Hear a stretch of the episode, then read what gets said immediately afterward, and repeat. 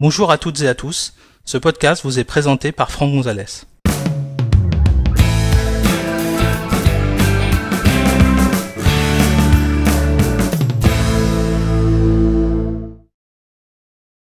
Dans cet épisode, nous allons découvrir comment utiliser le presse-papier universel entre deux ordinateurs euh, Macintosh. Pour suivre cet épisode, vous devez disposer d'un Mac sous macOS High Sierra minimum et avoir configuré votre compte iCloud sur au moins deux Macs euh, équipés de macOS High Sierra. Sachez que cet épisode a été réalisé sur un iMac Intel Core i5 à 2,7 GHz, fonctionnant sous macOS High Sierra version 10.13.3 et d'un MacBook Pro sous le même système.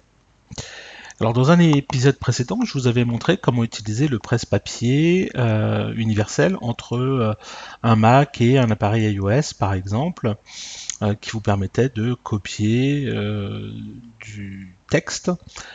C'était aussi, on pouvait aussi le faire entre deux Macs, hein, mais on copiait à l'époque sous macOS Sierra, on copiait uniquement du texte. C'est-à-dire en fait on ouvrait un document, on euh, sélectionnait euh, une portion euh, de texte, on ouvrait un autre document sur un autre ordinateur ou sur un, terminal iOS et on faisait coller. Là, en fait, avec iSierra, Apple est allé un peu plus loin puisque maintenant il est possible de carrément copier un fichier dans son intégralité.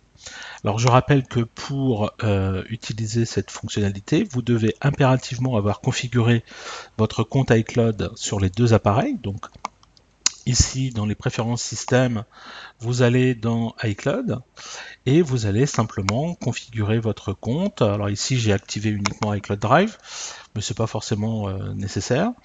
Euh, donc ici j'ai mon compte euh, perso, enfin Agnosis, et puis la même chose sur mon MacBook Pro de travail. Et euh, deuxième chose, vous devez impérativement être lié à un réseau Wi-Fi et activer également le Bluetooth. De même, dans la, préférence système générale, vous avez également ici autorisé hand-off entre ce Mac et vos appareils iCloud. Donc ça, ça doit être coché également pour que euh, ça fonctionne. Alors ça fonctionne éventuellement si vous êtes sur un ordinateur qui est donc sous Aicera, ça c'est obligatoire. Et euh, j'ai la liste ici des, ordinateurs qui euh, peuvent faire fonctionner euh, cette fonction. C'est MacBook début 2015 ou plus récent, des MacBook Pro de 2012 ou plus récent, des MacBook Air de 2012 ou plus récent, des Mac Mini de 2012 ou plus récent, des iMac également de 2012 ou plus récents, et enfin des Mac Pro fin 2013.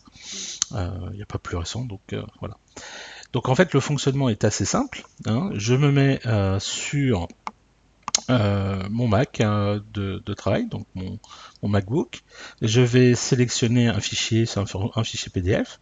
Je vais faire simplement édition copier. Et puis ici, on va faire mes préférences système. Je vais simplement faire édition. Alors vous voyez là déjà, on sent qu'il y a quelque chose qui se passe. Coller l'élément. Voilà. Et là, vous voyez, il y a marqué copier un élément de MacBook de Franck Gonzalez. Bon, ça allait très vite. Et en fait, on retrouve le PDF en question. Donc, c'est euh, le euh, support euh, des stagiaires pour Mac Intégration Basics 10.13 que j'ai copié. Alors, évidemment, le fichier pèse bien quelques mégas quand même. lire les infos, pardon. Oups. Lire les infos. Voilà. 15 euh, mégas, vous voyez, c'était assez vite, mais en fait, en, même temps, on n'est pas loin hein, l'un de l'autre, puisque euh, on est sur le même réseau Wi-Fi. Donc voilà une fonction qui est euh, fort intéressante.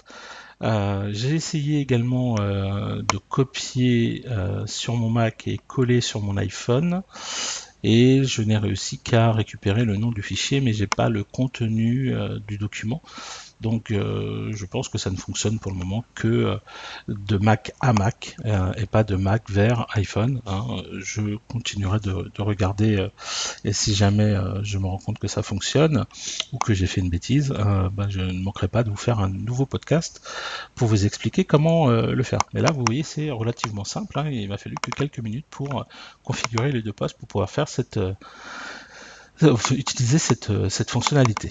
Voilà.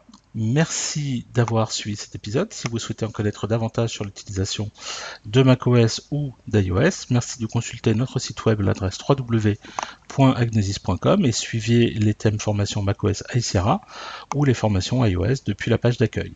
À bientôt pour un prochain épisode.